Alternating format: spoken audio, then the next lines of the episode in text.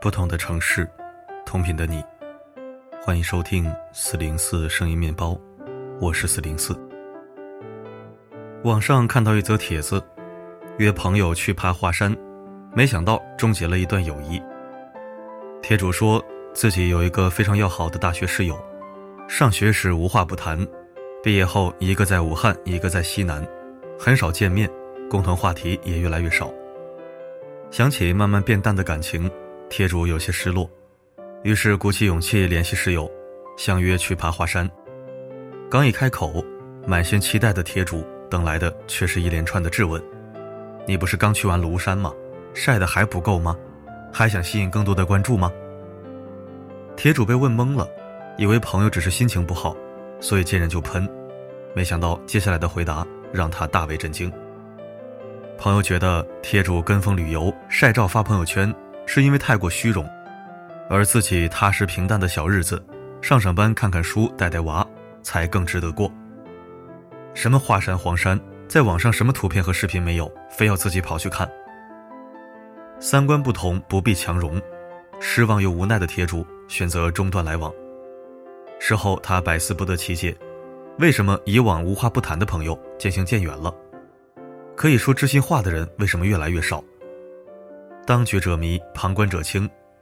大概除了帖主，围观网友无一不在晒出的聊天记录中感受到一股溢出屏幕的酸劲儿。就像这位网友说的：“帖主朋友不过是因为婚后被家庭孩子绑住，看帖主这么自由，心生嫉妒罢了。”想起一个笑话，说某人遇见上帝，上帝说可以满足他任何的一个愿望，但前提是他的邻居会得到双份的报酬。那个人高兴不已，但他回头一想，如果我得到一份田产，邻居就会得到两份；如果我要一箱金子，那邻居就会得到两箱。更要命的是，如果我要一个绝色美女，那个单身狗就可以左拥右抱了。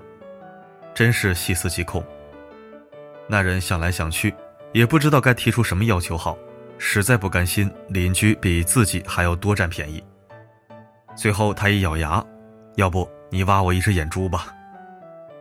嫉妒不但使人面目全非，还会让人失去理智。嫉妒似乎没有什么道理可言，因为嫉妒者往往做着损人不利己甚至害己的事儿。这个嫉妒我读着实在不舒服，但它是正确读音。接下来我还是口语化读嫉妒。那为什么还要嫉妒呢？因为嫉妒能够满足一种心理需求。心理咨询师吴在天提到。有一种心理防御机制叫匮乏式补偿，意思是，你对那些不是像你一样有缺陷的人发展出了一种有偏见的憎恨，尤其是在个性方面，于是你参与排斥和赶走他们。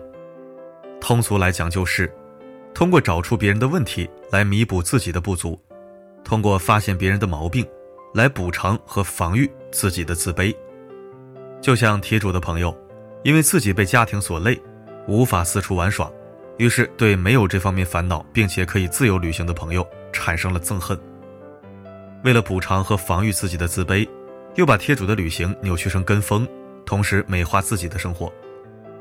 一旦合理化自己的行为，他就不用自卑了。他没有我过得好，我就不自卑了。事实上，嫉妒是人类普遍具有的一种情感体验，几乎每个人都有过嫉妒的情感。从本能的层面说，嫉妒是对危险的预示。心理学家曾奇峰曾提到过，人至少部分的是在与自己的同类竞争中存活下来的。这种竞争意识已经是人性的不可分割的一部分。在物资匮乏、社会规则不完整的时代，强者会有更多的活下去的机会。嫉妒的产生，明白无误地告诉一个人，别人比你强，你的处境已经很危险。你如果不再做出努力的话，你会失去很多东西，甚至会失去生命。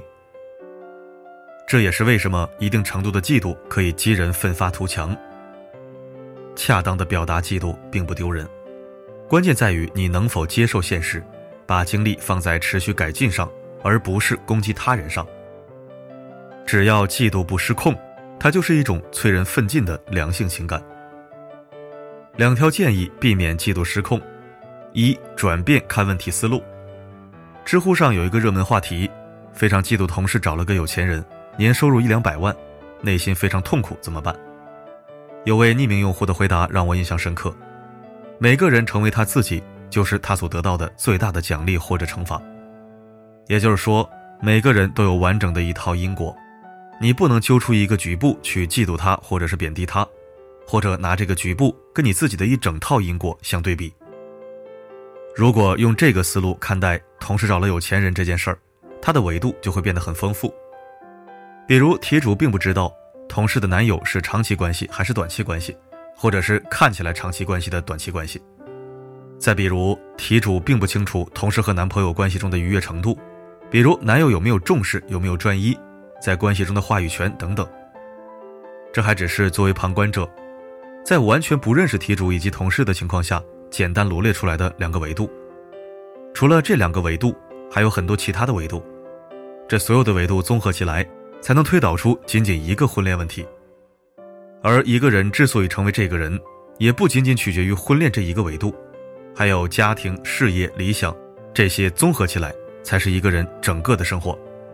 他往往是合情合理的、合乎逻辑的客观存在。也就是说，要么同时各方面都配得上这样的男友，那活该他幸福；要么他配不上，这是老天馈赠给他的。但别急，老天。也会以各种各样的方式拿回去。人各有命，存在即合理。换个思路看问题，就会发现任何人都不值得你嫉妒。二，把嫉妒变成欣赏。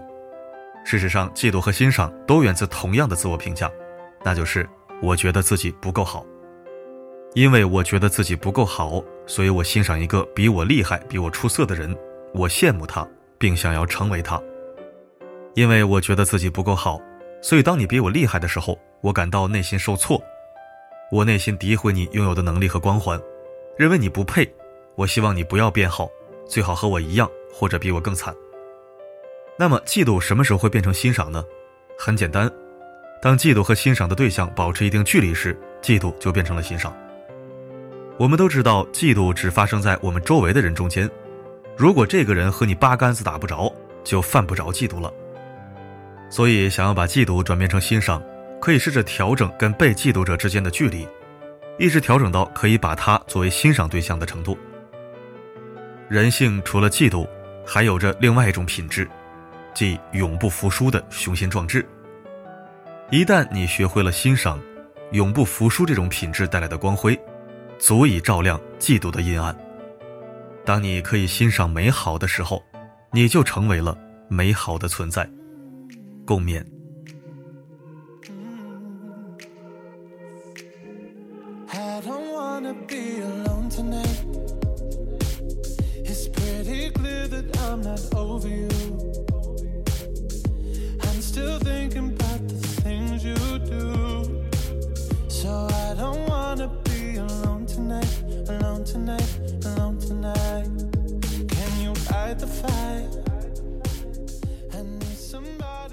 感谢收听。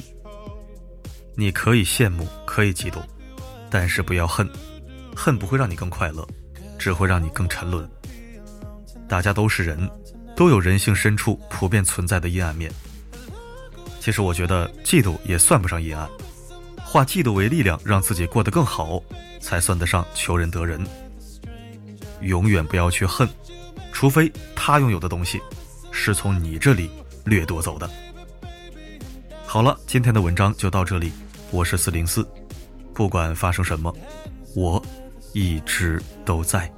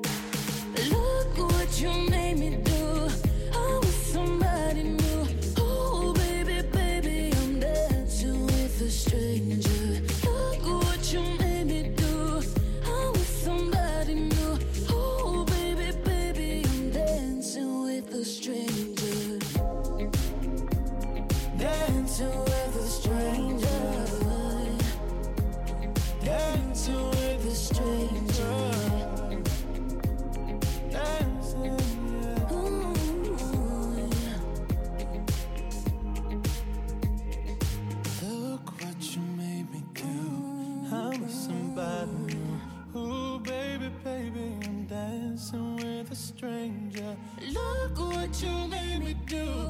I'm with somebody new. Ooh, baby, baby, I'm dancing with a stranger.